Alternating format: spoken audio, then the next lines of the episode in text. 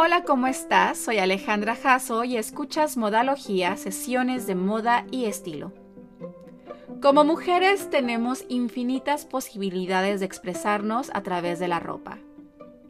Un día podemos ponernos vestido, otro día si queremos pantalón. Realmente nada nos limita. Sin embargo, el caso de los hombres es una historia totalmente diferente. Las opciones que tienen para vestir son pocas.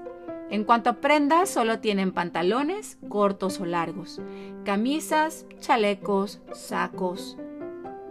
Los colores también se sienten reducidos, azules, marrones, grises, y esto más por una cuestión de tradiciones arcaicas que seguramente por gusto. Siglos atrás era al revés. Los hombres vestían de manera más exagerada que las mujeres, con colores brillantes, bordados, pelucas, tacones y maquillaje. Un estilo arduamente decorado que nunca ponía en duda la masculinidad o cuestionaba la preferencia sexual. Expresaban su personalidad libremente a través de la ropa y el estilo. Pero ¿en qué momento cambió? cuando los hombres se volvieron sobrios y oscuros, cuando la ropa de hombres se volvió, por qué no decirlo, aburrida, y en qué época desapareció el color, las decoraciones y la extravagancia. En esta sesión te voy a platicar sobre el momento y el responsable de llevar la moda masculina a su forma más simplista y sobria. Te voy a contar sobre George Brummel, el primer influencer en la moda masculina y su aportación al estilo actual. Empezamos. Su nombre, George Brian Brummel. Nació en 1778 y murió en 1840. Fue figura icónica de Inglaterra durante el tiempo de la regencia en el siglo XIX y era considerado el árbitro de la moda masculina. En su corta vida, Bramel logró no solo influir en la moda actual, sino que se consagró como uno de los hombres más elegantes del mundo. De ahí el ser conocido como Beau Bramel o el Bello Bramel. Al igual que los influencers de hoy, logró su éxito promoviendo su estilo individual y yendo contracorriente con un estilo que para entonces era totalmente novedoso. Gracias a él, el uso de trajes ornamentados quedó en el siglo XVIII, y en su lugar, los hombres optaron por un atuendo mucho más elegante y sobre todo sencillo, haciendo que los hombres renunciaran a su pretensión de belleza y a llamar la atención a través de estilos de vestir extravagantes, los cuales estaban influenciados por la corte francesa. Las pelucas empolvadas de blanco, los rostros maquillados, perfumes, medias blancas, trajes de pantalones cortos embrocados, camisas decoradas con encajes, solanes y moños y las joyas en exceso quedaron en el olvido. Bramel reemplazó todo esto con cabello natural y sin adornos, presentó el traje hecho a medida, bien ajustado y confeccionado a mano, de pantalones largos con botas y chaquetas al estilo ecuestre, con sutiles contrastes pero sin mayor ornamentación.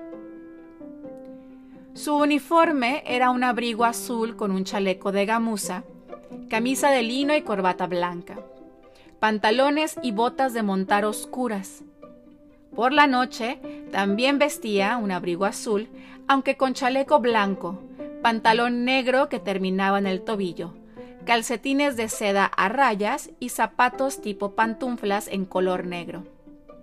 Reemplazó la dependencia de perfumes y polvos para la higiene personal por el concepto de el baño diario. Este fue el nacimiento del estilo masculino tal como lo conocemos hoy. Durante un tiempo, Bramel fue amigo cercano del príncipe regente, el futuro rey Jorge IV, a quien cautivaba junto a la corte con su personalidad altiva y su sentido del humor agrio y en ocasiones ofensivo. Le encantaba criticar y juzgar a los hombres que pasaban frente al club de caballeros.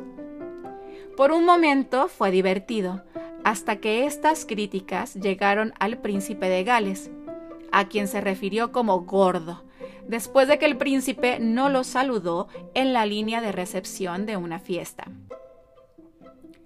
Detestaba lo artificial y lo exagerado. Sin embargo, Bramwell no tenía una riqueza significativa. No podía permitirse la misma ropa que usaba el príncipe, la corte y los nobles. Muchos creen que esto es lo que inspiró a Bramwell a buscar un estilo diferente en lugar de las prendas ornamentadas que usaban sus amigos y conocidos. Como cualquier hombre que gasta más de lo que puede pagar, Bramwell se endeudó rápidamente debido a su adicción al juego y su vida extravagante. Mientras duró su amistad con el príncipe, utilizó su nombre para comprar los servicios del sastre y otros proveedores. Pero después de su disgusto, su deuda creció considerablemente y para evitar ir a prisión, Bramwell se fue de Inglaterra a Francia, donde vivió en el exilio hasta que fue capturado y forzado a la prisión de deudores. Luego, en 1840, Bramwell falleció sin un centavo a su nombre, en un sanatorio donde estaba internado por locura debido a la sífilis. Tenía solo 61 años y su fallecimiento, el del hombre más famoso y elegante de Inglaterra, pasó desapercibido. Desde la intervención en la vestimenta masculina del bello Bramwell, hemos visto a los hombres vestirse de manera sobria y sencilla. Pocos son aquellos que se han atrevido a desafiar lo, lo desde entonces establecido a expresarse libremente y de forma creativa, a través del estilo sin importar ser juzgados de extravagantes y hasta de ridículos. Esto hasta ahora. Porque poco a poco vemos resurgir la ropa masculina con colores brillantes, estampados. El uso de accesorios se vuelve algo común. Sombreros, pañuelos, lentes de colores, moños, corbatas y joyería prendas de cortes creativas, o aquellas consideradas, entre comillas, tradicionalmente femeninas, empiezan a aparecer en la vestimenta de algunos hombres. Y también comenzamos a ver esto en los medios. Están reclamando y retomando su derecho a la belleza y a llamar la atención. De todas maneras, creo, ellos fueron los primeros en ser estrafalarios y llamativos, ¿no? Pero ¿estamos listos?